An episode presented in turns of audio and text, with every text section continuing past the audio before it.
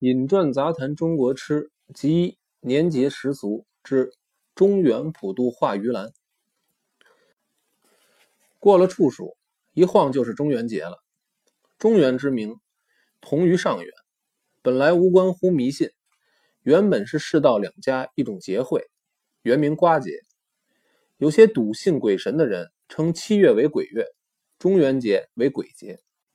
传说是从七月初一起，就大开地狱之门，所有中年受苦受难、禁锢在地狱里的凶魂厉鬼，都可以走出地狱。获得短期游荡，享受些人间血食。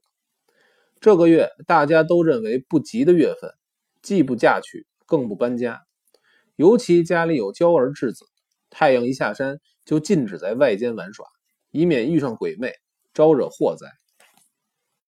按七月十五日成为佛教节会，因为那天是僧众结下圆满的日子，所以佛教人士于功德圆满之日施佛。祭僧以报亲恩，中元节做盂兰盆会，也就是这个意思。根据《盂兰盆经》上记载，当年释迦牟尼初次弘扬佛法，收了印度两位学者做弟子，一位科摩舍佛尊者，两第二位科摩目犍连尊者。木莲坚忍卓绝，勤修佛法，在众弟子中神通广大，法力无边。他偶然间神游天堂，看见慈母亡魂正在地狱中恶鬼道度诸苦厄。木莲不避艰阻，急忙赶到地狱去营救。他用化缘的钵盂盛饭喂母进食，不料母亲手刚一碰到钵盂，饭菜立刻燃烧，顷刻化为灰烬，仍旧遭受忍饥挨饿的劫难。木莲看见老母为此受罪，于是。向佛祖求教，佛祖告诉木莲说：“你母亲生前作恶多端，罪孽深重，必须十方僧众在七月十五日以世传百味放置盂兰盆中，奉经超度，使在世及亡故父母皆获福音，而出三途之苦。”木莲救母心切，发愿奉行，他母亡魂才得脱出苦海。据《大藏经》记载。木莲以母生恶鬼中，佛令作盂兰盆，以奇果素食至盘中供佛，而母得其食。佛教自印度传入中国，到了盛唐，就有人根据《盂兰盆经》《大藏经》所说，举行盂兰盆会，并且编成故事、古词、戏剧，弘扬孝道，一直流传到现在，而且遍及东南亚信奉佛教的国家。在中国各地，相传每年七月十五日中元节是祖宗灵魂回家的日子。无论贫富，都要前墙普利，香花蔬果，奋奋强奉祀，以尽孝思。就是僻处滇秦边区的瑶苗同胞，七月十四到十五两天，也要焚化纸钱，遥祭先灵。他们的祭祀比汉人还要隆重。一共举行两天，十四叫江南节，十五叫江西节。至于名称如何由来，就是他们年老的酋长也只知其当然，而说不出其所以然来。他们的祭品跟汉族不同，有一种西瓜山紫茄饼是祭礼中必不可少的。西瓜山是挑选最硕大西瓜，从中分上下，切成若干尺丝。红瓤黑籽，丹珠烂漫，手法熟练，极见巧思。紫茄饼是用糯米制成皮，用青菜茄泥做馅儿。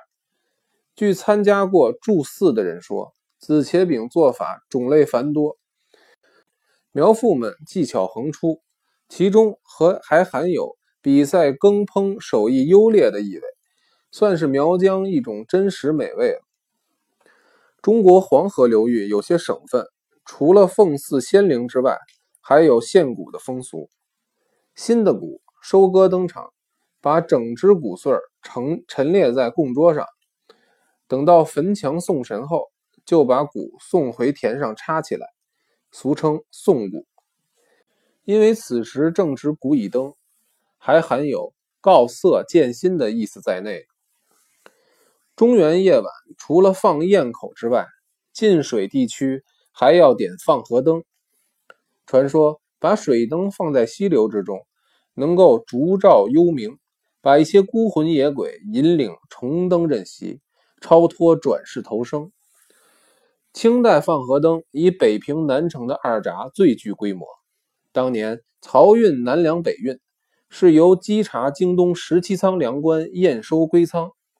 历年在运河里溺毙的人夫当然不在少数，所以粮官有笔专款，专供中元节放河灯祭孤之用。早年二闸的河面宽阔，碧水清明，船舶可航，放起河灯来，万斗繁星，回光倒影，明回明灭，非常壮观。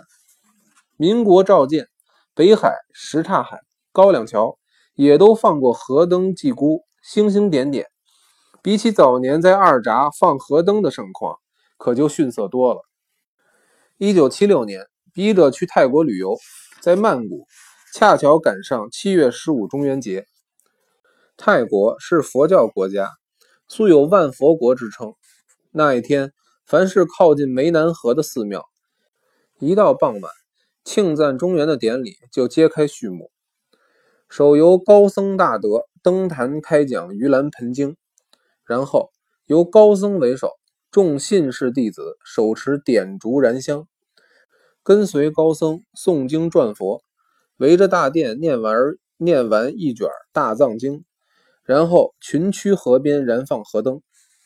庙里并且有人出售一种莲花形油纸灯，上插蜡烛。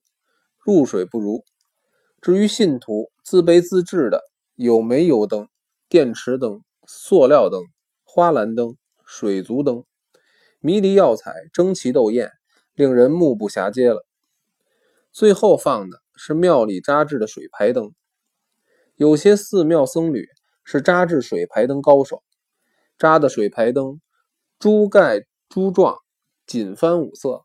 还点缀着嫣红柔绿各式鲜花，新方晚复，玉目袭人。